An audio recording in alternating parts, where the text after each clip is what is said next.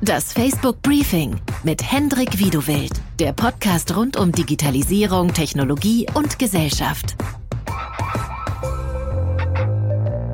Guten Morgen, guten Abend oder auch gute Nacht, wann immer ihr uns hört. Willkommen beim allerersten Facebook Briefing, einem neuen Podcast rund um Digitalisierung, Technologie und Gesellschaft.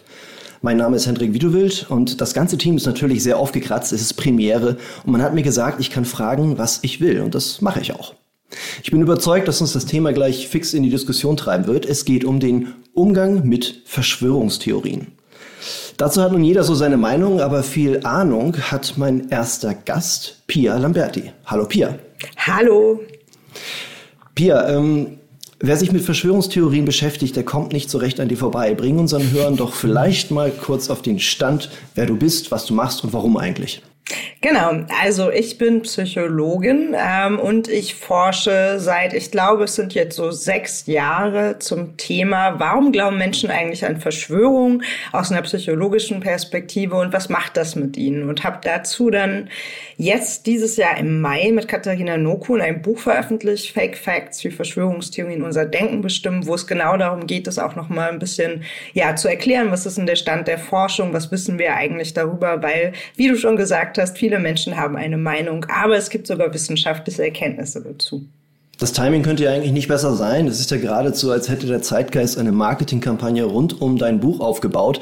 Ist das Zufall oder äh, bist du auch Teil einer Verschwörung? Tja, ähm, wird mir sehr oft vorgeworfen. Also, da bist du nicht der Erste. Ähm, wir haben uns tatsächlich zwei Jahre vorher in der Negev-Wüste in Israel an einer Oase dazu entschieden, nach einer langen Diskussion um das Thema, dass wir ein Buch dazu schreiben möchten. Und äh, ja, das war dann schon vorher geplant, das im Mai 2020 zu veröffentlichen. In Israel, ja. Oh Gott, jetzt kann ich mir ja vorstellen, was da draußen in den Kommentaren abgeht. Aber dazu kommen wir vielleicht ähm, später. Machen wir die heutige Runde noch komplett. Von Facebook ist Johannes Baldauf am Podcast Mitro. Er ist Teil des Public Policy Teams bei Facebook und dort der Spezialist für Verschwörungstheorien. Ähm, Johannes, du bist nicht erst seit Facebook an diesem Thema dran. Wie kommt man dazu, sich mit so einem kopfschmerzerregenden Thema zu beschäftigen? Ja, äh, hallo erst auch mal von meiner Seite. Ähm, äh, ich würde sagen, es ist Zufall. Ähm, also ich bin jetzt so seit, ich würde mal sagen, so zwölf Jahren, zehn, zwölf Jahren an dem Thema dran. Äh, ich bin darüber gestolpert, weil ich äh, mal bei StudiVZ gearbeitet habe. Ähm, äh, die Älteren werden sich noch erinnern. Äh, ja, ich, ich bin hab, älter, danke. ich auch. und ähm, naja, äh, und, und ich habe da Content Moderation gemacht und bin tatsächlich über solche Fälle gestolpert und habe dann gedacht, oh krass, was, was ist da eigentlich los? Und habe mich dann da immer ja mehr damit auseinandergesetzt, äh, weil man muss ja gucken, wie geht man damit um und ähm, habe dann tatsächlich auch meine Abschlussarbeit darüber geschrieben. Aber ich bin kein Psychologe, insofern äh, es ist das nicht so äh, fundiert äh, und tief wie das, was Pia gemacht hat. Ähm, und habe dann lange, äh, ich sag mal, im zivilgesellschaftlichen Bereich gearbeitet und eben auch Projekte mitentwickelt zu dem Thema politische Bildung gemacht. Und jetzt bin ich bei Facebook und kümmere mich auch um das Thema. Ja, da wirst du viel zu tun haben, fürchte ich. Ähm, wir kommen auch zur Rolle von Facebook noch, zur Rolle der Politik, zur Gesellschaft. Jetzt würde ich aber gerne mal bei der ganz kleinen Einheit der Gesellschaft sozusagen anfangen, bei uns selbst. Hat einer von euch beiden denn schon mal persönlich Kontakt gehabt mit Verschwörungstheoretikern, vielleicht in der Verwandtschaft oder im Bekanntenkreis und da ein paar Erfahrungen gesammelt? Ähm, also ich muss sagen, bei dem Beruf, den ich habe, erzählen mir Menschen eigentlich immer sofort, was sie alles glauben und was sie so meinen. Das heißt, ich komme nicht drum herum, über dieses Thema zu sprechen. Und also auch jetzt gerade, also ich weiß nicht, ich hatte vor, ich glaube, zwei Wochen eine Situation, dass ich im Wald spazieren war und kurz eine Interaktion, ne, wie es so ist, wenn man Hunde hat, äh, auf, mit einem Menschen hatte. Und ich habe direkt nicht nur die ganze Lebensgeschichte, sondern auch alle Annahmen über die Pandemie über Solarenergie, Nuklearkriege und so weiter mitbekommen. Also äh, ich frage mich immer eher, wie man nicht damit in Kontakt kommen könnte, als dass es mir nicht passiert ist. Ja, ich kann da äh, nur zustimmen. Also ähm, ja, ich sag mal so gerade, wenn es um, ich sag mal so, ja, entferntere Freunde geht, Bekannte, wo man plötzlich feststellt, okay, wir hatten jetzt mal so ein, zwei Jahre nichts miteinander zu tun und dann kriegt man plötzlich mit, oh Gott, okay, ähm, äh, da ist jemand ganz schön irgendwie äh, in die falsche Richtung abgebogen. Und tatsächlich, also ich weiß, es ist mal ein Klischee, aber der Taxifahrer, ja, der einem dann irgendwie nochmal schnell äh, so auf den 10 Minuten Weg wirklich den vollen Download geben muss, ähm, wie das denn seiner Meinung nach mit Israel läuft und was das alles mit der Welt zu tun hat und Verschwörungen hier und da, wo man echt denkt, so, okay, mache ich das jetzt, mache ich es nicht oder also steige ich jetzt einfach aus oder habe ich jetzt eine Stunde das wirklich an der Backe, um zu sagen, okay, also immer, du siehst die Welt wirklich extrem falsch und es ist gefährlich. Wofür hast du dich entschieden? Ich habe es meinen Kollegen überlassen, weil glücklicherweise, äh, also äh, ich habe ja gesagt, ich war ja früher im zivilgesellschaftlichen Bereich unterwegs und ähm, ich, ich glaube, wir waren zu dritt oder zu viert und alle haben an dem Thema gearbeitet und wir haben uns alle nur angeguckt, waren so, okay, ähm, okay, wir machen das jetzt. Ja? Und dann, ähm, ja. Also, das sind solche Zufallsbegegnungen. Ne? Also ich stelle jetzt immer ja. beim Reisen fest, äh, geht ja zurzeit nicht, aber früher habe ich es ganz gern mal gemacht. Und da trifft man dann Menschen, die man sonst eben nicht so vor der Nase hat. Und nach zwei, drei äh, Minuten kommt das dann manchmal ganz schnell äh, auf so ein Thema. Mhm. Und dann ist es auch so ein Graben, finde ich. Man weiß gar nicht, wie man darüber kommen soll noch. Äh, wie du gerade sagtest, man weiß nicht, warum man jetzt einsteigen und sich damit den Abend oder den Tag versauen. Oder äh, lässt man es einfach dahin gehen. Ähm, wir kommen ja noch dazu was da das Richtige wäre. Was mich interessiert, wie macht man eigentlich eine Verschwörungstheorie, Pia? Also wenn ich mich jetzt hinsetzen würde und sagen würde, mein Leben ist irgendwie öde, ich möchte jetzt ein Verschwörungsguru werden, was, was, was ist das Rezept dafür? Was macht so eine Verschwörungstheorie aus, dass sie so richtig magisch wird? Also ähm, so ganz generell die Definition oder beziehungsweise die Definition der Ich-Folge ist ja, dass man annimmt, dass eine Gruppe, die als mächtig markiert wird, dass die einen geheimen Plan hat, um der Gesellschaft zu schaden. So, ne? Und das sind erstmal die wichtigen Bestandteile. Diese Gruppe muss mächtig sein. Wenn die Gruppe nicht mächtig ist, kann sie die Verschwörung nicht durchführen. Also der Nachbarsjunge kann sich das hundertmal überlegen, aber wahrscheinlich wird er jetzt nicht in der Lage dazu sein. Ähm, es muss böse sein oder einen negativen Plan haben, sonst ist jede Überraschungsparty plötzlich eine Verschwörung. Ähm, und wie gesagt, geheim, weil auch sonst hätten wir eben nicht diese Verschwörungskomponente. Wir haben das für eine Studie tatsächlich mal gemacht und haben da sehr, sehr lange gesessen, was ist jetzt eine gute Verschwörungserzählung oder Mythos. Ähm, die man in der Studie nehmen kann, die jetzt nicht so politisch aufgeladen ist, ähm, und haben uns dann für die sogenannte Rauchmelderverschwörung entschieden. Ne? Rauchmelder sind überall, man weiß auch vielleicht nicht so genau, wie die funktionieren. Ähm, es gibt Gesetze, die das Ganze regulieren. Das heißt, das hat sich tatsächlich ganz gut geeignet, um darum eine Geschichte zu spinnen. Wir hatten in dieser Studie, da ging es darum, ob Menschen, die sich besonders einzigartig fühlen, ob die stärker an Verschwörungen glauben. Dann aber tatsächlich das Problem, als wir aufgeklärt haben, dass das ausgedacht war, ähm, haben wir danach noch mal gefragt, glaubt ihr immer noch daran, dass ein Viertel der Leute wirklich das immer noch geglaubt haben? Das heißt, man sollte vorsichtig sein, sich Verschwörungen auszudenken, weil das bleibt am Ende vielleicht sogar haften. Moment, dass ich das richtig verstehe. Ihr habt denen gesagt, ihr seid gerade verarscht worden, auf gut Deutsch gesagt, veralbert worden. Genau, in wissenschaftlich nicht, haben wir das gesagt. ja, genau, in wissenschaftlich sagen. Ähm, und dann haben die gesagt, ja, aber es kann ja trotzdem sein, oder wie? Genau, also das war dann tatsächlich so, ne, wir haben gesagt, hier, das war für eine Studie, es gibt keine Rauchmelderverschwörung, da ist dann alles nichts dran und so weiter, aber glauben Sie noch daran? Und beim Viertel war es so, dass sie gesagt haben, ja, hm, Rauchmelderverschwörung klingt irgendwie gut. Und das ist halt eben auch so ein Problem, dass man weiß, dass die Fehlinformation besser hängen bleibt als die Korrektur, wenn man das so macht. Und äh, da muss man natürlich in der Forschung auch extrem aufpassen. Verbleibt dir da jetzt dann noch irgendeine Resthoffnung, so verirrte Seelen, sag ich mal? Ähm, es ist ja alles ein relativ ernstes Thema, ne? also wir reden jetzt so locker darüber, aber wenn man so jemanden hat, der wirklich komplett in so einem Tunnel ist, wie schätzt du denn das ein, den da überhaupt noch wieder rauszukriegen, wenn selbst in so einem Setting das nicht funktioniert hat? Ich würde sagen, es kommt natürlich immer ein bisschen drauf an. Also wenn jetzt, äh, weiß ich nicht, der beste Freund plötzlich einen ganz tollen Link hat und den einmal teilt, dann kann man sich schon noch hinsetzen und darüber sprechen und vielleicht gemeinsam recherchieren, was so Möglichkeiten sind und was hier vielleicht falsch ist. Ähm, und da hat man, glaube ich, noch ganz gute Chancen. Wenn die Person aber wirklich in dieser Ideologie verhaftet ist, dann wird es schwierig. Dann ist das kein Prozess, den man mal schnell eben einleiten kann, sondern das sind wirklich viele Faktoren, die zusammenkommen. Und ich glaube, man muss sich dann wirklich hinsetzen, auf einen sehr intensiven, langen, frustrierenden, schwierigen Prozess einstellen, der natürlich auch scheitern kann. Also deswegen ist es da auch nochmal wichtig, auf sich selbst auch zu gucken, dass man sich selber nicht zu sehr belastet, weil das für Leute wirklich schwierig ist. Also mir schreiben wirklich Menschen, die haben ihren Partner zum Beispiel an Verschwörungsmythen in Desinformation verloren, weil die geglaubt haben, dass es eine große Pharmaverschwörung geht und die haben dann lebenswichtige Medikamente nicht mehr eingenommen. Also das sind ja wirklich teilweise tragische Geschichten, die dahinter stehen. Ja, ähm, was macht denn eigentlich jetzt eine Verschwörungstheorie so magisch? Man hat ja manchmal das Gefühl, die ist ansteckend wie Corona, ja. Da, da stecken ein paar Prominente die Köpfe zusammen und plötzlich äh, gibt's einen mehr, der in Videos ähm, merkwürdige Theorien von sich gibt. Woran liegt das? Du hast die Definition ja gegeben. Gruppe muss wichtig sein, negativen Plan haben, es muss geheim sein. Aber ist das schon die Erklärung dafür, dass es so, so, an, so anziehend ist? Na, es ist halt eine Art und Weise, die Welt zu erklären, die relativ klar ist. Also wenn wir jetzt die Pandemie nehmen, ne, wir haben es mit einer unsichtbaren Bedrohung zu tun. Wir haben es mit einer abstrakten Bedrohung zu tun, die unglaublich schwer zu verstehen ist. Ne? Wer hätte vor Corona gedacht, dass er sich nochmal mit exponentiellem Wachstum auseinandersetzen muss oder auf einmal irgendwelche RKI-Berichte deuten und äh, Konfidenz in der Welle und was es auf einmal alles an Begriffen gibt, die ja vorher nicht so in der Gesellschaft diskutiert wurden. Und bei der Verschwörung ist es halt einfach. Du kannst ja, das heißt, du kannst alles auf den Verschwörer projizieren. Der ist dann schuldig für alles. Du kannst dich darüber aufwerten. Du hast dann das Gefühl, du verfügst über so eine Art Geheimwissen, während die anderen ja alle naiv sind, Systemlinge sind ähm, oder gleich Teil der Verschwörung. Also du hast diese klaren gut-böse Feindbilder.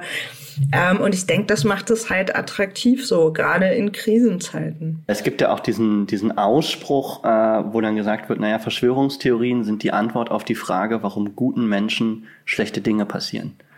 Ähm, und also ich fand diese Formel halt immer sehr äh, einleuchtend, ne? weil man selber also das hat man ja in vielen anderen Bereichen, auch Rechtsextremismus äh, und, und so weiter, ne, wo die Leute äh, ja häufig von sich selber ausgehen und bei Verschwörungstheorien sieht man es ganz besonders, gibt es ja auch sehr spannende Dokus drüber, wo Leute halt sagen, naja, eigentlich, ich kämpfe hier für das Gute und warum seht ihr das alle nicht?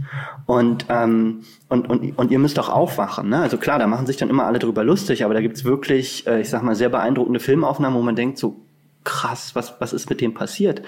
Ne, und dass die Leute wirklich denken, ich, ich, ich kämpfe hier dafür, dass sozusagen nichts Schlimmes passiert, ja, und ich stehe quasi auf der richtigen Seite und ihr steht auf der falschen Seite und, und dass es dann wirklich zu einer Ideologie wird und, und so eng wird für die Leute und dann ähm, ist man auch bereit, die absurdesten Sachen quasi äh, anzunehmen, als Erklärung äh, äh herzunehmen, um dann sagen zu können, ja, und deswegen ist das so. Ich weiß, es klingt komisch, aber.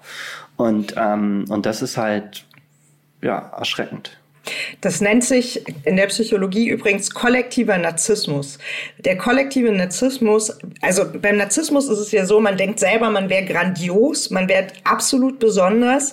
Das ist aber eine sehr instabile Sache. Das ist jemand, der ständig Bestätigung von außen braucht. Und beim kollektiven Narzissmus denkt man auch die eigene Gruppe, das sind die, die die Wahrheit sehen, die für das Gute kämpfen, die besser sind als alle anderen. Aber man wird einfach nicht wahrgenommen. Ne? Man wird herabgesetzt in der Gesellschaft Gesellschaften. Genau das sind die Diskurse, die man in der Szene immer wieder sieht, was Johannes ja gerade auch beschrieben hat. Ähm, genau, und da zeigt sich eben auch der Zusammenhang zwischen kollektivem Narzissmus und Verschwörungsglaube. Das ist ja ganz interessant, weil ich glaube, man lebt ja doch in relativ narzisstischen Zeiten. Das ist jetzt, glaube ich, keine sonderlich ähm, schwierige Analyse. Äh, wir leben im Selfie-Zeitalter, jeder möchte irgendwie was Besonderes sein. Ähm, ist das jetzt eine Sache, die das Ganze befördert? Also haben wir jetzt ein stärkeres Problem mit Verschwörungstheorien? Oder es gibt ja auch noch diese Stellungnahme von Professor Michael Butter äh, von der Uni Tübingen, der sagt, Verschwörungstheorien sind überhaupt nicht neu, die gab es nämlich schon immer. Ähm, wie, wie seht ihr das? Natürlich sind die Sachen jetzt sichtbarer, also das, das glaube ich auch. Aber ähm, also man, man geht ja eigentlich davon aus, so das ist so, so ein Ding, was eigentlich seit der Aufklärung halt groß geworden ist. Und natürlich unterliegt das immer, ich sag mal, den Umständen der Zeit, was wir haben.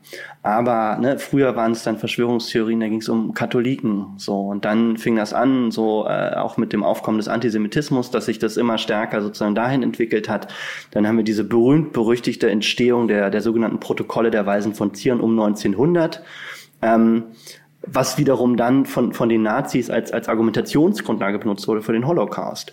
Und, und davon ausgehend haben sich dann natürlich Sachen weiterentwickelt. Ne? Also dann gibt's halt Verknüpfungen in den USA mit so Red Scare und, und Communist äh, oder Red Wave heißt es, glaube ich, ähm, so in den 50ern, in den 60ern und Und dann geht das immer weiter. Ne? Und ich glaube, so für, für die breite Öffentlichkeit, also es hat vor allem so an politischen Rändern, würde ich mal sagen, überlebt. Und dann ist das aber, ich denke mal so eher in den 90ern langsam wieder in Mainstream gekommen. Ne? Also äh, wir hatten ja schon darüber gesprochen, wir, wir erinnern uns an StudiVZ, dann erinnern sich vielleicht auch einige noch an Akte X und solche Sachen. Und damals war es noch so, uh, yeah, ähm, das, das ist ja spannend und mit den UFOs und so. Aber ähm, so, und dann passiert der 11. September und plötzlich wird das halt ein mega großes Ding und wächst und wächst und kriegt Zulauf, weil es eben was Konkretes ist, weil es nicht mehr irgendwas ist, was irgendwann war, ähm, aber eben auf allem aufbaut, was sozusagen davor historisch passiert ist bei Verschwörungstheorien. Und das, das ist quasi eine nie endende Erzählung, die weitergesponnen wird. Und daher, ja, also Herr, Herr Butter hat da natürlich recht. Ähm, das ist nichts Neues, aber wir sind jedes Mal neu überrascht, weil es immer wieder ein bisschen in einem neuen Gewand kommt. Aber eigentlich ich nehme an, Pierre wird mir da hoffentlich nicht widersprechen, ähm, so viel Neues passiert bei Verschwörungstheorien nicht. Es wird nur immer schön neu angemalt. Ne? QAnon, was jetzt gerade das Mega-Ding ist, äh, wenn wir uns das inhaltlich angucken, so, dann sind das halt Sachen, die haben wir schon in den Jahrzehnten davor alle schon gehabt. Sie sind nur neu verpackt. Auch bei Covid, äh, klar, jetzt ist halt eine konkrete Krisensituation, dann wachsen solche Sachen. Ähm, aber auch da, im Prinzip, diese Verschwörungstheorien um Impfung und so weiter, die hat sich jetzt niemand neu ausgedacht. Bei QAnon geht es ja im Wesentlichen darum, dass so ein geheimer Regierungsmitarbeiter da irgendwie geheime Pläne ausspuckt und in die Welt sendet und sagt, äh, wie es wirklich enden wird, äh, dass, dass irgendwie Trump gerettet würde, etc. Vielleicht kannst du das noch ein bisschen näher ausführen, weil ich glaube, in Deutschland ist QAnon noch nicht so weit bekannt, wie es in den USA der Fall ist. Well, ähm, tut's. ja, also im Prinzip wird angenommen, dass es einen sogenannten Deep State gibt, also dass es eine ja, geheime Gruppe, um, um genau an die Definition von Verschwörungstheorien von Pia vorhin anzuschließen, eine geheime Gruppe innerhalb des Staates gibt oder hinter dem Staat oder dem Staatsapparat, die eigentlich sozusagen die Dinge lenkt. Äh, und man sagt, Trump ist der, der gegen die kämpfen würde. Äh, und dann wird aber diese geheime Gruppe, also den sogenannten Deep State, wird dann halt noch angedichtet, äh, dass sie irgendwie auch ähm, ja, mit Kindern, äh, also entweder die rituell opfern, äh, ihr Blut bräuchten, um sich jung zu halten, generell Menschenhandel mit Kindern betreiben und so weiter und so fort. Also alles, was die Leute emotional einfach richtig hart triggert. Äh, und, ähm, und deswegen müsse man was dagegen tun. Deswegen ist Trump so ein bisschen der Erlöser und alle anderen, die quasi zur Verschwörung zugerechnet werden. Und, und das lässt man bewusst offen, damit man jederzeit sagen kann, also die Leute aus Hollywood oder die Demokraten oder äh, in Deutschland, weiß ich nicht, Merkel und so weiter, die gehören alle dazu, weil die sind dann die Bösen und wir sind die Guten. Und wenn klar ist, dass die Bösen sind, sind bestimmte Mittel viel mehr erlaubt. Und ähm, ja, und die Welt ist wieder eindeutig ich finde einfach nur, wir sollten alle mit ins Boot holen, auch diejenigen, die sich noch nicht so intensiv mit Verschwörungstheorien auseinandergesetzt haben. Ich meine, hierzulande kennt man ja vor allen Dingen Attila Hildmann, denke ich, der ist jedem bekannt. Wir hatten die Demos in Berlin. Was mich manchmal beschäftigt ist, glauben wirklich alle an ihre Verschwörungstheorie oder gibt es da eben auch welche, die sagen, ich vergolde mir jetzt meine Biografie damit, dass ich jetzt sage, ich bin der, der Anführer hier. In Wahrheit weiß ich aber alles völlig bekloppt, aber ich freue mich, dass ich so viel Reichweite habe. Wie würdet ihr das einschätzen? Also ich würde sagen, prinzipiell ähm, gibt es da so drei grobe Gruppen. Also die einen, die wirklich daran glauben und glauben, sie müssen jetzt ihre Form der Wahrheit in die Welt tragen. Und äh, ne, wir hatten das ja jetzt schon ein paar Mal, so dieser Kampf für das scheinbar Gute, diese Erlöseridee ähm, verbreiten, genau. Und dann hast du natürlich auch die Leute, die damit Geld machen. So, also gerade auch mit Desinformation. Also du hattest es jetzt während der Pandemie, ähm, dass so eine Form von Bleiche als Wundermittel angepriesen wird. Da gibt's gerade in den USA evangelikal internationale Gruppierungen, die wirklich die zu horrenden Preisen verkaufen. Das ist natürlich extrem gefährlich. Auch in Deutschland wird das zum Problem. Oder irgendwelche esoterischen Ideen, wie man eben mit der Welt umgehen kann. So Prepper-Shops gibt es auch, die dann im Endeffekt Konservendosen zu einem Vielfachen des Preises verkaufen und auch mit so apokalyptischen Ideen ihr Geld machen. Ähm, Und dann gibt's natürlich auch die, die es zur politischen Mobilisierung nutzen, weil man eben darüber Feindbilder generieren kann, weil es natürlich auch äh, doch großen Grund oder gro große Menge an Menschen in der Gesellschaft gibt, einen großen Anteil, die tatsächlich so eine generelle Affinität haben für den Verschwörungsglauben. Das heißt, man kann da auch an gewissen Dingen andocken. Ich frage mich nur immer, ob es tatsächlich so wichtig ist zu wissen, was die einzelne Motivation ist. Das ist sicherlich auch nicht unspannend, aber wichtig ist ja auch, was hat das für eine Wirkung in der Gesellschaft. Und das ist natürlich nicht ungefährlich.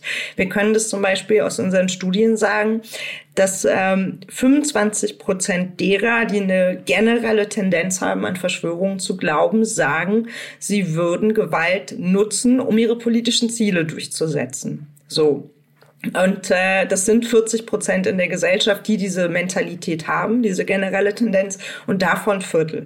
Das zeigt zum einen natürlich nicht jeder, der an Verschwörungen glaubt, ist gewaltaffin, aber es gibt doch ein großes Potenzial in Menschen und wenn die in Anführungsstrichen richtigen Umstände zusammenkommen, wenn eine gewisse politische Mobilisierung, gesellschaftliche Krisen, kann das natürlich irgendwann auch in Handlungen übersetzt werden. Und deswegen wehre ich mich auch immer dagegen, wenn über dieses Thema ja sich lustig gemacht wird, wenn diese Menschen pathologisiert werden, weil man dann den Ernst der Lage verkennt. Also wenn man jetzt mal so ein bisschen zurückdenkt, als Reichsbürger aufkam als Phänomen, ne, da haben alle gelacht, ach, dass da so ein Typ mit Krone und roten Umhang steht und wie skurril und absurd ist das denn?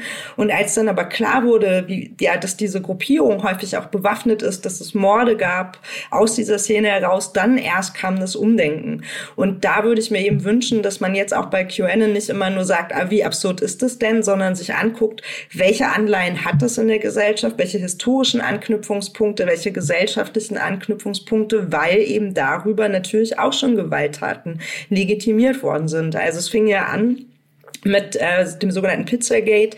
Äh, das war so eine Art Vorläuferstruktur. Das war während der letzten Wahlperiode, wo es dann hieß, dass äh, Hillary Clinton und andere eben auch diese geheimen Netzwerke hätten und Kinder entführen würden. Und das würde angeblich in der Pizzeria stattfinden. Daher kommt auch der Name. Und dann ist ein Mann bewaffnet in diese Pizzeria gestürmt. Und nur weil die keinen Keller hatte, wo ja angeblich die Kinder sein sollten, hat er dann gemerkt, ah, ups, da ist ja gar nichts dahinter. Wenn da jetzt ein Keller gewesen wäre, was ja durchaus passieren kann, dann hätte das Ganze anders aussehen können. Also deswegen, die Ideologie ist nicht ungefährlich, damit sollte man sich beschäftigen und eben nicht nur mit, die sind krank, die sind dumm, die sind sonst was. Genau, Ideologie und vielleicht auch, wer denn vielleicht dafür anfällig ist. Ähm, du sprachst eben von Evangelikalen, von Esoterik. Gibt es da so eine gewisse ja, ähm, Glaubensfreudigkeit bei Leuten, die für Verschwörungstheorien anfällig sind? Würdest du das, das so sagen? Ähm, also erstmal ist es was, was sich wirklich durch die gesamte Gesellschaft zieht. Es gibt so ein paar Faktoren, die damit reinspielen. Es ist gibt keine Verschwörungspersönlichkeit, also aus einer psychologischen Sicht, die Persönlichkeitsdimensionen, die man sonst untersucht, spielen hier keine Rolle.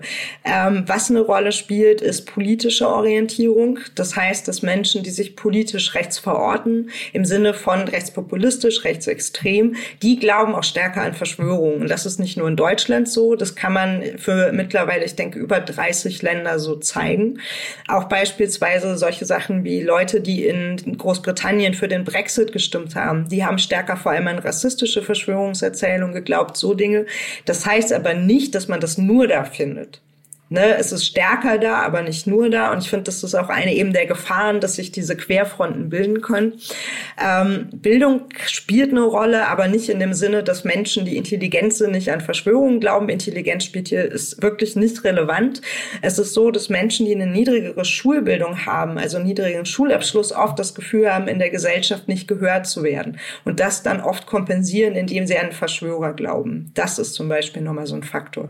Und das ist genauso zum Beispiel unsichere unsichere Arbeitsverhältnisse können, hängen auch mit einem stärkeren Verschwörungsglauben zusammen. Also da haben wir auch wieder das, ne, diese Unsicherheit, das sind Faktoren, die befeuern das nochmal. Das heißt, wir haben doppelte Unsicherheit. Jetzt auf der einen Seite Corona und die Kompliziertheit äh, der Welt, die damit einhergeht, und auf der anderen Seite Bedrohung von Arbeitsplätzen, die den Effekt nochmal beschleunigen könnte, wenn, wenn es jetzt zu Insolvenzen kommt und der Arbeitsplatz, der Arbeitsmarkt äh, angespannter wird.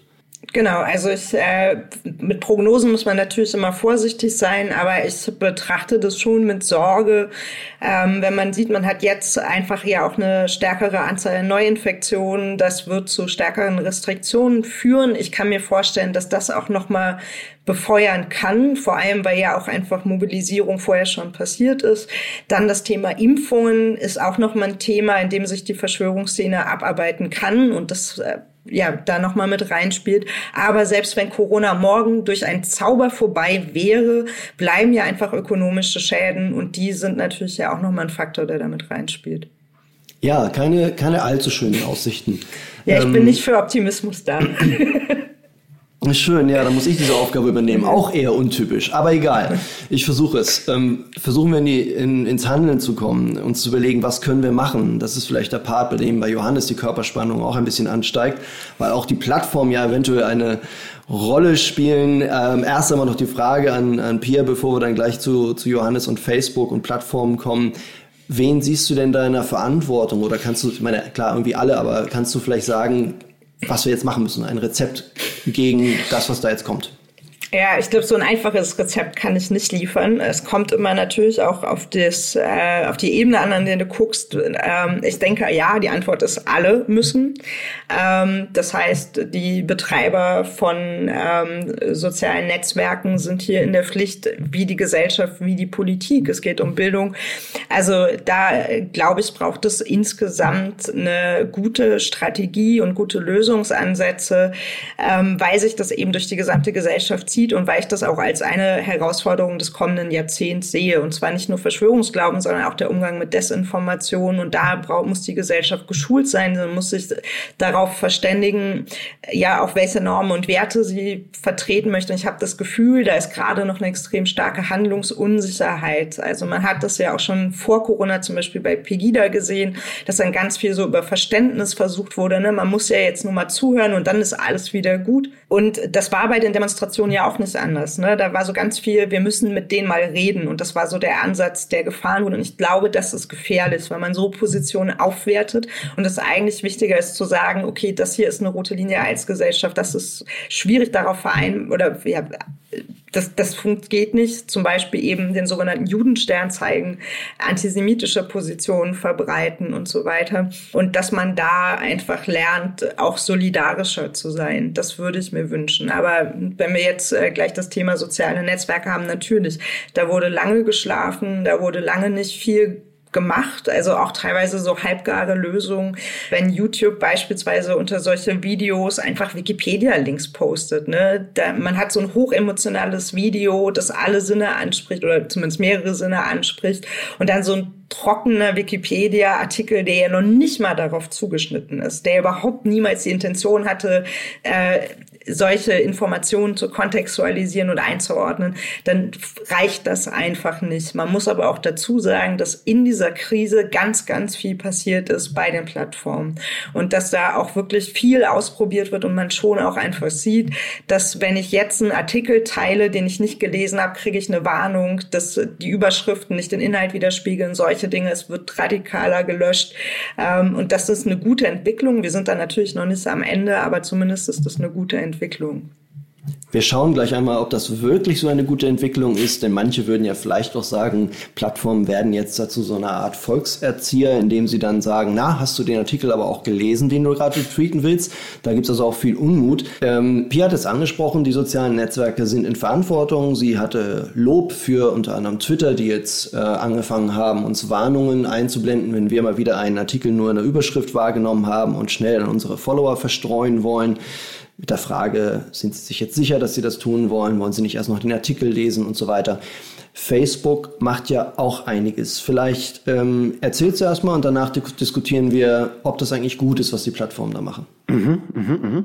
Ähm, ja, also wir äh, ne, haben ja auch dieses äh, große äh, Fact-Checking-Programm, was wir halt weltweit haben, wo wir sozusagen gerade ähm, ja, bei Artikeln, wo man jetzt nicht weiß, so, ey, stimmt das da oder stimmt das nicht, äh, sozusagen einfach äh, externe, unabhängige äh, äh, Organisationen haben, die das halt überprüfen können, um dann entsprechend über diesen Artikeln ähm, ja einen Warnhinweis einzublenden, um dann zu sagen, hör mal, also äh, das stimmt jetzt nicht, was da steht, das stimmt nur teilweise. Ähm, hier findest du noch mehr Infos dazu und was tatsächlich dazu führt, dass sozusagen auch die Interaktion damit ähm, äh, nach unten geht.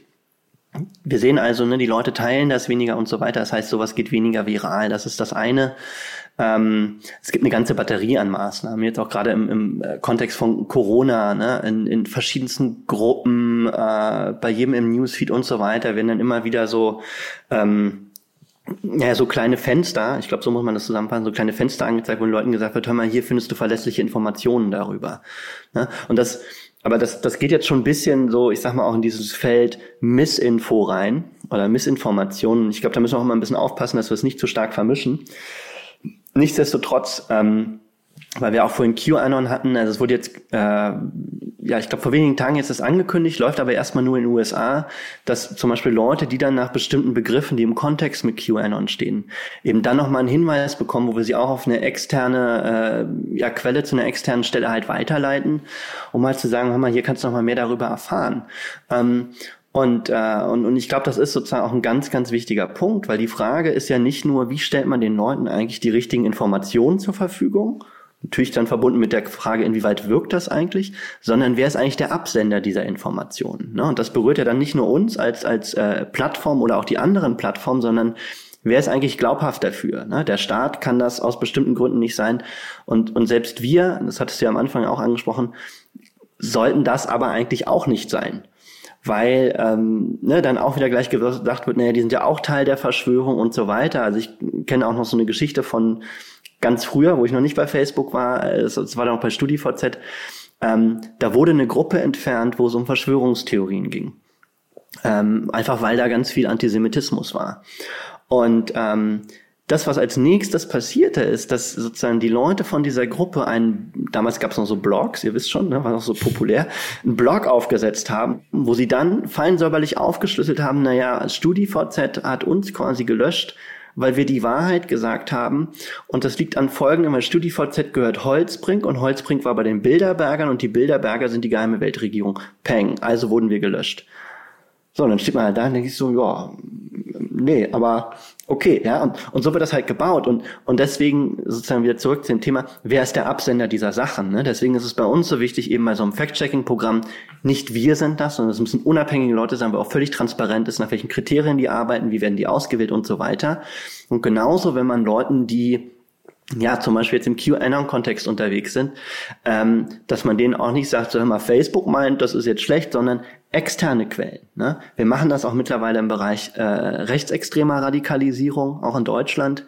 Ähm, und äh, ja, und, und deswegen, das, das sind sozusagen die Bereiche, wo, wo wir jetzt auch immer gucken, kann man da noch stärker reingehen. Zusätzlich dazu, dass wir natürlich die Policies weiter verbessern. Ne? Jetzt das ganz große Ding, was, was jetzt kürzlich erst kam, Holocaust Denial, also äh, Holocaust Leugnung, Holocaust Verharmlosung, ähm, was ja auch immer wieder Kontext, äh, ja, Teil von Verschwörungstheorien ist oder im Kontext von Verschwörungstheorien genannt wird. Deswegen ist es ganz wichtig, dass das jetzt global ist, obwohl wir das in Deutschland natürlich schon immer aufgrund der gesetzlichen äh, äh Lage äh, sozusagen geoblockt haben, aber jetzt gilt das halt weltweit so. Und das steht aber wiederum in der Linie und, und das ist ganz, ganz relevant für Verschwörungstheorien, ähm, zu einer anderen Policy, die wir äh, jetzt schon im August sozusagen äh, äh, angekündigt haben, nämlich wir entfernen jetzt äh, ich sag mal, antisemitische Klischees, wenn behauptet wird, Juden würden die Welt kontrollieren. Und, ähm, und, und das ist ja, sind wir bisher noch nicht drauf gekommen, ähm, aber also wer an eine Verschwörungstheorie glaubt, glaubt ja auch gerne dann eher nochmal an die nächste. Ne? Das ist ja, da gibt es so Affinitäten. Ja, Pia ähm, und, genau, ähm, das, in der Psychologie ja. heißt das die Verschwörungsmentalität. Ah ja, genau. genau. Und das Ding ist halt, ab einem bestimmten Punkt also da gibt's dann, ich sag mal so in der Fachwelt, glaube ich, ein bisschen Streitereien, aber ich, ich hoffe, ich lehne mich jetzt nicht zu sehr aus dem Fenster, wenn ich sage, an einem bestimmten Punkt läuft das eigentlich immer auf eine antisemitische Weltverschwörung hinaus. Und deswegen ist diese Policy, von der ich eben gesprochen habe, eben so extrem wichtig. Und ähm, trotzdem muss man natürlich klar sagen, wir stehen nicht an dem Punkt, wo wir stehen wollen. Wir wissen, wir haben da noch Hausaufgaben zu tun. Wir wissen auch ganz klar, dass wir eine Verantwortung haben. Ähm, und, äh, und deswegen arbeiten wir eben auch mit Hochdruck dran. Ja? Und all diese Schritte, die ich jetzt eben aufgeführt habe, können sozusagen immer nur die ersten Schritte sein. Aber wie Pia ja schon gesagt hat, ähm, das ist jetzt nicht eine Aufgabe, die quasi nur von uns als Plattform gelöst werden kann. Es geht genauso für alle anderen Tech-Unternehmen, genauso wenig, wie es ganz allein von der Politik gelöst werden könnte oder der Zivilgesellschaft. Sondern das, das ist so eine gesamte Herausforderung, dass alles, was wir tun, nur ein ähm, Puzzlestück in, in, in einem sehr großen Mosaik sein kann, um zu sagen, wir müssen dieses Problem sozusagen annehmen und wir müssen damit umgehen.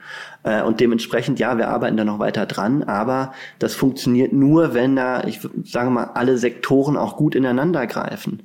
Wenn, wenn's, also weil das haben wir ja viel in den Debatten, ne, auch so um Hassrede und solche Sachen, geht es immer darum, was entfernen wir eigentlich. Aber Dinge zu entfernen, und das ist ja genauso bei Verschwörungstheorien, und deswegen habe ich vorhin auch diese kleine Anekdote gebracht, heißt ja nicht, dass das bei den Leuten verschwindet im Kopf, sondern im Gegenteil, das kann die Sachen noch verstärken. Und ähm, natürlich ist es wichtig, bestimmten Sachen die Reichweite zu nehmen. Ne? Hildmann hatten wir vorhin. Es war extrem wichtig, da schon sehr, sehr früh zu sagen, Hammer, also bei uns nicht mehr Freundchen, so geht das nicht. Ähm, aber das hilft natürlich nur einen bestimmten Punkt bei, bei ganz vielen Leuten, wenn da nicht gleichzeitig, sag mal, mit einer politischen Bildung zum Beispiel nachgefasst wird oder von anderen professionellen Beratungsstellen und so weiter, einfach diese Angebote da sind. Das sind aber keine Bereiche, die wir leisten können. Bleiben wir mal kurz noch bei den Maßnahmen. Ähm, äh, du hattest jetzt gesagt, also Pia hatte gesagt, das ist irgendwie lame, wenn man da jetzt einfach nur einen Wikipedia-Eintrag drunter nagelt, wenn da so ein, so ein sehr emotionaler Beitrag ist, was bringt denn das eigentlich? Und na klar, kann man sich auch fragen, was sollen denn solche Richtigstellungen eigentlich bringen, wenn aus deinem Beispiel vom, vom Beginn sogar in einer Studie äh, die Studien, äh, die Studieningenieure sozusagen gesagt haben, übrigens, ihr wurdet gerade veralbert, das ist alles nicht wahr und die Leute sagen, ah, vielleicht ja doch. Ja, was bringt denn dann ein Wikipedia-Eintrag? Das verstehe ich. Und auf der anderen Seite sagtest du jetzt aber auch, ja, äh, äh, so geht's nicht, Freundchen, und äh, Hildmann und so, da muss man gegen vorgehen. Aber ist es nicht zum Teil durchaus legales Verhalten, was Facebook damit sozusagen reguliert und ausbremst? Ähm, denn Lügen an sich ist ja nicht illegal. Ja? Also äh, ich kann ja ich kann ja äh, lügen. Es gibt bestimmte Grenzen. Ich darf nicht irgendwie mit Lügen Werbung machen. Ich darf nicht über die Mitmenschen negative Sachen verbreiten, solange, wenn es, sofern es ehrenrührig ist. Ich darf nicht bei eBay Sachen anbieten, die ich gar nicht habe. Aber ich darf jemandem die falsche Uhrzeit sagen, ich darf behaupten, Angela Merkel sei eine Hexe äh, und ich darf auch sagen, Masken seien nutzlos oder Corona gäbe es nicht. Also ist es nicht so, dass Facebook damit jetzt etwas reguliert, was eigentlich unter Artikel 5 Meinungsfreiheit fällt, was ja dann auch genug Leute immer wieder betonen? Naja, wir haben ja unsere Gemeinschaftsstandards, nach denen wir äh, sozusagen bewerten, ähm, wie, wie wir oder mit denen wir sehr deutlich machen, wie wir eben meinen, unsere Community zu schützen. Und damit meine ich eben die Leute, die sich eben auf Facebook bewegen. Und, ähm, und, und wer sich eben auf Facebook bewegt, äh, unterwirft sich quasi auch diesen Gemeinschaftsstandards. Und ähm, zusätzlich gibt es dann natürlich den Rahmen, äh, den äh, in Deutschland dann zum Beispiel das Grundgesetz vorgibt. Das ist klar da gibt es auch immer wieder einfach Konflikte. Also wir haben das ja auch regelmäßig, dass, dass es dann auch einfach Verfahren gibt, wo man sagt, na ja, also der Inhalt muss jetzt wieder hoch. Gleichzeitig gibt es aber den Druck zu sagen, Moment mal, ähm, hier muss auch eine Gesellschaft geschützt werden. Und ähm, ich bin kein Jurist, ne? ich kann jetzt auch wenig irgendwie dazu sagen, wie das genau bei Hildmann aussieht, aber ich sage jetzt mal aus einer Laiensicht, auch gar nicht irgendwie als Facebook-Mitarbeiter, aber was, was man ja auch mitbekommt von außen, ist ja auch immer wieder, naja, Moment mal, bewegt sich das nicht vielleicht schon teilweise von dem, was man öffentlich mitbekommt, am Rand der Volksverhetzung? Und dann ist es nämlich keine Frage der Meinungsfreiheit mehr. Und die Frage ist auch, inwieweit sind solche Sachen geeignet, ähm, und, darüber haben wir ja heute schon viel gesprochen, Menschen zu radikalisieren um dann zu sagen, so, und jetzt gehe ich mal los. Also wenn ich der Meinung bin, irgendwie Gruppe X, meistens leider halt die Juden, äh, kontrolliert die Welt, dann ist für viele sozusagen dann irgendwann dieser Handlungszwang erreicht, um zu sagen, okay, dann gehe ich jetzt los. Dann versuche ich woanders diese Dinge machen, zu machen und so weiter. Und dementsprechend ist es extrem wichtig, dass wir äh, schon darauf achten, zu sagen, naja, wir, wir müssen unsere Community schützen und deswegen müssen wir ab einem bestimmten Punkt äh, einfach eine Grenze ziehen. Und das ist auch keine Willkür, sondern, und, und deswegen announcen wir auch sehr öffentlich, wie halt sich Policies verändern, um dann zu sagen, wir müssen darauf reagieren, wie sich Gesellschaften verändern. Damit gehen gewisse Ver äh, Herausforderungen einher und eben auch Verantwortung. Und wenn alle sagen, Facebook, ihr habt eine Verantwortung, dann gehört genau das eben dazu, um zu sagen, ähm, dann müssen wir hier halt diese Grenzen ziehen. Ja, das ist ja auch ein total schwieriges Feld. Ich meine, das ja. wird immer gerne dann gegen äh, das Nippelverbot bei Facebook ähm, protestiert und auf der anderen Seite äh, beschwert, dass, dass andere Dinge nicht gelöscht werden. Man muss vielleicht einmal ganz kurz auch für, für Hörer festhalten, es ist rechtlich noch nicht ausgemacht, ob Facebook nach Belieben löschen kann, was es möchte oder nicht, oder ob es genau an das gebunden ist, was das Grundgesetz verlangt. Das ist äh, alles noch in der Waage, da gibt es Bundesverfassungsgerichtsentscheidungen, das führt uns jetzt aber alles viel zu weit weg, deswegen machen wir das jetzt nicht. Oh. Aber es ist kompliziert, das kann man, glaube ich, festhalten. Ja. ja, es ist wirklich kompliziert. Und also ich glaube, daran kann man eben auch gut sehen, das ist ja so ein, also natürlich kristallisiert sich das viel an Facebook oder an anderen Tech-Companies, aber eigentlich deutet es ja sozusagen auf, äh, ich sag mal, tiefer liegenden Konflikt in gerade westlichen Welten hin. Ja, wie verändern sich Gesellschaftsstrukturen? Ähm, wie funktionieren Normen in einer globalisierten Welt und so weiter? Ja, das Klar, ist nochmal ein ganz anderes Thema, aber ähm, eigentlich halt eine mega spannende Frage. Ja, und es ist immerhin ein Kommunikationsraum von Milliarden, von dem wir hier sprechen. Also ob es nun Facebook ist oder auch Twitter oder äh, welches äh, Tech-Unternehmen auch immer man da zitieren möchte, die stehen ja alle vor demselben Problem, dass eine Policy-Änderung dort dann eben doch eine gewaltige Auswirkung hat. Was mich noch interessieren würde, die Frage geht an euch beide, ähm, was passiert denn, wenn man die den Druck dazu sehr erhöht. Ja, also ich stelle mir jetzt so ein paar Verschwörungstheoretiker vor, die merken jetzt, oh, ich kann hier gar nichts mehr posten, wann immer ich irgendwie meine antisemitischen, antisemitischen Theorien loswerden möchte, kriege ich einen Warnhinweis oder kann es gar nicht mehr posten. Äh, was machen die denn dann? Ich meine, die werden dann ja nicht sagen, ach schade, dann mache ich jetzt mein Leben normal weiter, sondern die werden sicher Lösungen suchen. Ähm, ich möchte einmal noch mal, glaube ich, kurz äh, einen Schritt zurückgehen. Und ich denke, was sich hier aber auch zeigt, ist einfach, wie schwierig es ist, tatsächlich gegen Verschwörungsmythen vorzugehen in einer Art und Weise, die gut ist. Bei Desinformationen ist es ja leichter, ne? Wenn jemand einfach was behauptet, was falsch ist. Aber gerade wenn es um dieses Wabernde geht, das ist ja ganz häufig auch nicht greifbar. Was sind da eigentlich so Möglichkeiten? Wie kann man Leute informieren, äh, dass es keine jüdische Weltverschwörung gibt? Und was sind auch einfach Quellen, die als verlässlich wahrgenommen werden? Weil ich glaube, dass wenn jemand wirklich sich in dieser Ideologie bewegt, wird quasi jede Quelle, die sagt, du liegst falsch, als unseriös eingeschätzt. Und wir haben das zum Beispiel auch in unseren Studien.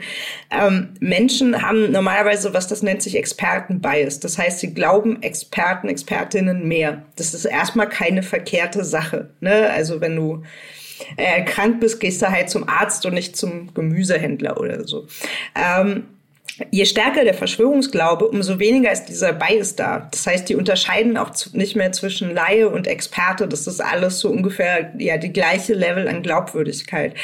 Das hast du erstmal als eine Herausforderung und dann eben die Tatsache, dass ja diese Seite, die eben die Infos dann bringt, dass QAnon irgendwie gefährlich ist, whatever, ähm, dass die dann ganz schnell als Lügenpresse dargestellt wird. Das heißt, das ist schon Gutes zu machen und ich glaube, das ist gut als Einordnung, aber ob das wirklich hilft in einem Kontext, im Umgang, ist dann nochmal eine andere Frage und ich glaube, da muss man wirklich sich über noch Sachen ja überlegen und Sachen entwickeln, um das Ganze noch mal stärker voranzutreiben, dass wir eben uns nicht nur mit Fake News auseinandersetzen, sondern auch mit Verschwörungsmythen.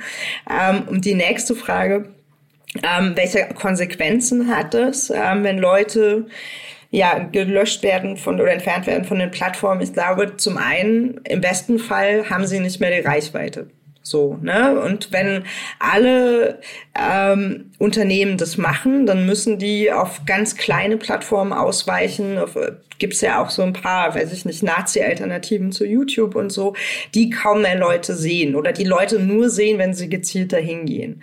Das ist so der beste Fall. Ähm, was wir aber ja jetzt gerade haben, ist zum Beispiel, dass sie, dass es eine ganz starke Abwanderung gab zu Telegram und dass man dann so ein Narrativ aufbauen kann. Hier kann ich frei sprechen und in Anführungsstrichen werde ich bei Facebook zensiert. Zensiert ist wirklich mit ganz, ganz großen Anführungsstrichen, weil es keine Zensur ist. Ähm, und ne, das heißt, dann kann man das auch noch mal so richtig schön nehmen, um seine eigene Identität des angeblich Unterdrückten ähm, ähm, weiß ich nicht, Wahrheitsverkünders zu inszenieren. Und das ist natürlich nochmal eine Gefahr, eine Herausforderung. Und gerade deswegen wäre es halt so wichtig, dass zumindest die großen und beliebten Netzwerke alle zusammenarbeiten. Und das passiert halt gerade bei Telegram nicht. Und das ist auch ja nicht neu. Also Telegram war in der Vergangenheit schon dafür bekannt, dass der IS, also der sogenannte Islamische Staat, das zur Radikalisierung genutzt hat und darüber ihre Inhalte verbreitet haben. Das wurde dann beschränkt. In den USA ist es so, dass rechtsextreme Telegram auch schon länger für sich nutzen. Also das ist nicht komplett neu, dass das da verwendet wird. Ähm, und wie gesagt, die löschen halt einfach in der Regel nicht. Da, da ich kurz vielleicht anschließen, ähm, weil diese Frage, was quasi, äh, welchen Effekt, ich sag mal, Deplatforming, so nennt man das ja, wenn man sozusagen die größeren Leute dann eben von, oder generell die Leute halt von der Plattform sozusagen entfernt. Ähm, äh, und da gucken wir gerade, welchen Effekt dieses Deplatforming eigentlich auf einen Radikalisierungsprozess hat. Weil, genau, also wie Pia ja schon sagt, ne, das, also man sieht, dass das passiert, aber wie sich das genau auswirkt, wie das, also ne, geht eher die Masse dann, weiß ich nicht, wirklich in die Richtung, dass sie sich radikalisiert, wirkt es nur bei wenigen so und so weiter. Und ähm, so, oder uns diese Frage auch beschäftigt und sie halt extrem relevant ist. Ähm, ich glaube, wir werden im Dezember dazu tatsächlich dann die ersten Forschungsergebnisse haben, was wir mit dem äh, IDZ Jena halt hier zusammen machen. Ähm, Werbeblock beendet. Äh, ja, das wollte ich nur gern anschließen. Ja, also du sagtest vorhin, Pia, ähm, es sei keine Zensur. Ist natürlich völlig richtig. Juristisch ist es keine, weil eine Zensur immer staatlich ist, eine staatliche Vorabkontrolle, das ist ganz streng definiert. Ähm, ich habe eigentlich ein, also Sympathie ist zu viel gesagt, aber ich kann verstehen, warum Leute sagen, Zensur ist es trotzdem, weil es fühlt sich halt so an. Ne? Und äh, ich glaube, jeder, der mal geoverblockt wurde für irgendwas, sei es durch nicht verstandene Satire oder sonst wie, Inhalte, bei denen eben auch nicht so auf Anhieb klar ist, ist das jetzt rechtswidrig oder nicht, der fühlt sich dann sicherlich sehr schnell äh, zensiert. Aber ja, Zensur ist da definitiv der falsche ähm, Begriff. Bei Podcasts ist ja manchmal das Schwierigste, einen Abschluss zu finden. Jan und Olli bei Fest und Flauschig haben so eine schöne, einlöhnende Abschlussmelodie. Vielleicht kriegen wir sowas ja auch noch von Facebook, aber ich glaube, wir haben einen ganz guten Crashkurs hinbekommen. Oder habt ihr beide noch was loszuwerden? Vielleicht noch äh, der Appell, dass das Thema nicht immer nur die anderen sind, sondern dass man bei sich selbst anfangen sollte und gerade in Zeiten wie jetzt nicht alles verbreitet, was skandalös klingt oder äh, interessant, sondern vielleicht mal kurz innehält, checkt und überlegt, ist das denn richtig so, gehört das in die Welt posaunt oder ist das vielleicht auch falsch? Oh, das ist, das, da lacht das Journalistenherz ganz großartig. Vielen Dank. Ähm, vielen Dank, Pia, insbesondere für, dafür, dass du bei uns warst ähm, und, und ähm, ja, Rede und Antwort gestanden hast, uns erzählt hast, was kollektiver Narzissmus, glaube ich, ist und was eine Verschwörungsmentalität ist. Also ich habe hier sehr viel gelernt. Johannes, ganz vielen Dank auch für deine Zeit. Ähm, euch beiden vielen Dank. Danke an euch da draußen, die ihr uns zugehört habt. Und wenn ihr mögt, hören wir uns bald wieder hier beim Facebook Briefing. Bleibt gesund und lasst euch nicht stressen. Das Facebook Briefing mit Hendrik Wiedewild, der Podcast rund um Digitalisierung, Technologie und Gesellschaft. Dieser Podcast wird produziert von Podstars bei OMR.